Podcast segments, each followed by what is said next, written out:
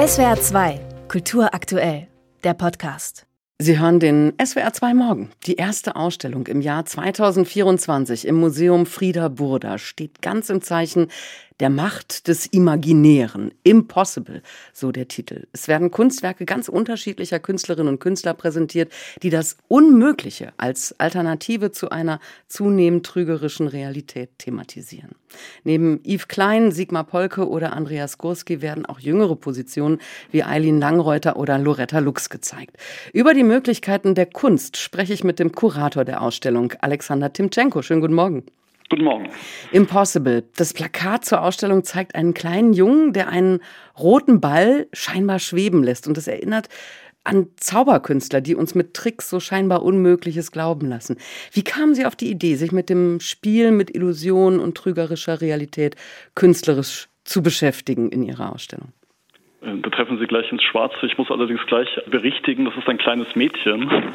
Das ist nicht wirklich erkennbar letztlich und das beruht tatsächlich auf einer leicht autobiografischen Situation. Ich habe als Kind angefangen zu zaubern und habe dieses Hobby eigentlich bis heute weiter betrieben und Ausstellungen sollten ja immer etwas mit der Person zu tun haben, die sie macht und das Unmögliche, Impossible, ist ja ganz nah an der Magie. Insofern ist diese Idee oder diese Frage nach der Magie als Verwandtschaft zum Unmöglichen schon ganz richtig und treffend formuliert. Jetzt hat ja gerade Kunst die Macht, die Realität zu verändern oder anders darzustellen oder zu verfremden.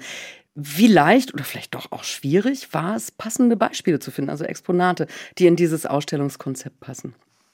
Ja, es war tatsächlich nicht ganz einfach, weil wir uns sehr eng an das Thema Impossible halten wollten.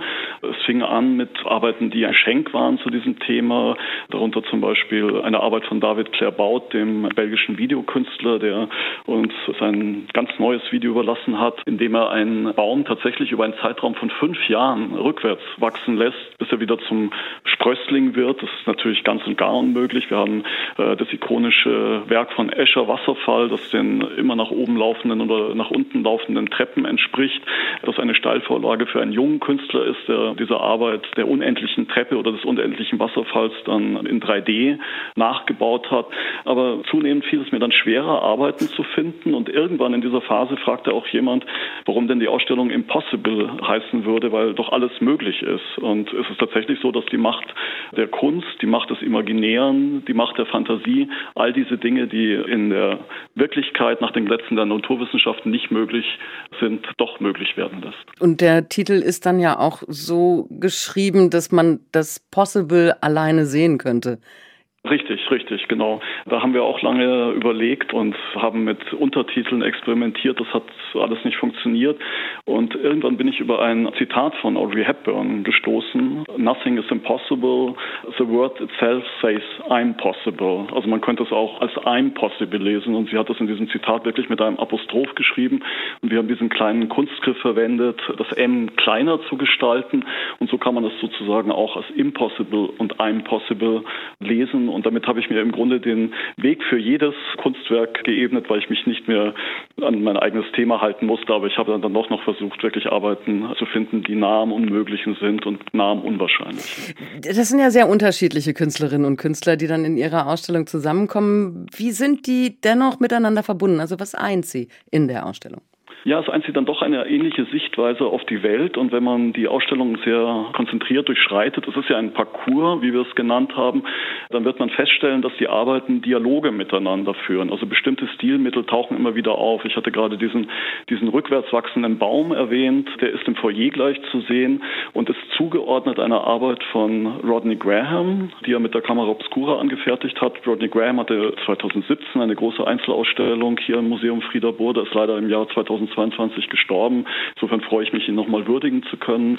Und er hat Bäume, walisische Eichen, mit einer Kamera obscura fotografiert, die das Prinzip des menschlichen Auges nachahmt und die Objekte, die sie fotografiert, umdreht.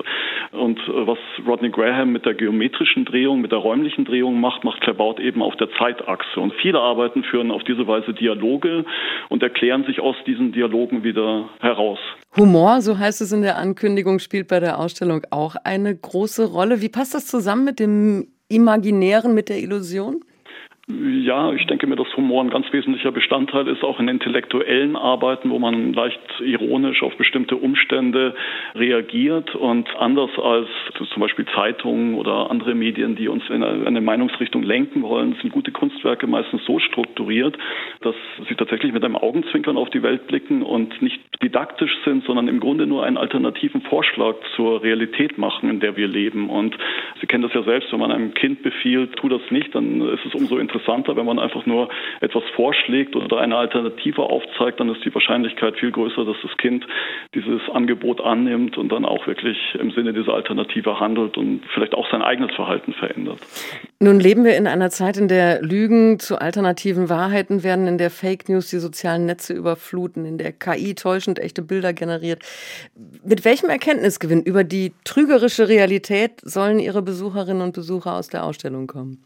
Ja, also trügerische Realität ist ja wirklich ein aktuell riesiges Thema. Und im Grunde soll die Ausstellung auch ein bisschen dafür sensibilisieren, auch auf die Gefahren aufmerksam machen, weil in der Kunst, Sie sagten ja das Stichwort Deepfakes, Bild- und Filmmanipulation. Manipulation ist ja grundsätzlich ein neutrales Wort. Es ist aber negativ besetzt vielleicht durch diese Phänomene der letzten Zeit.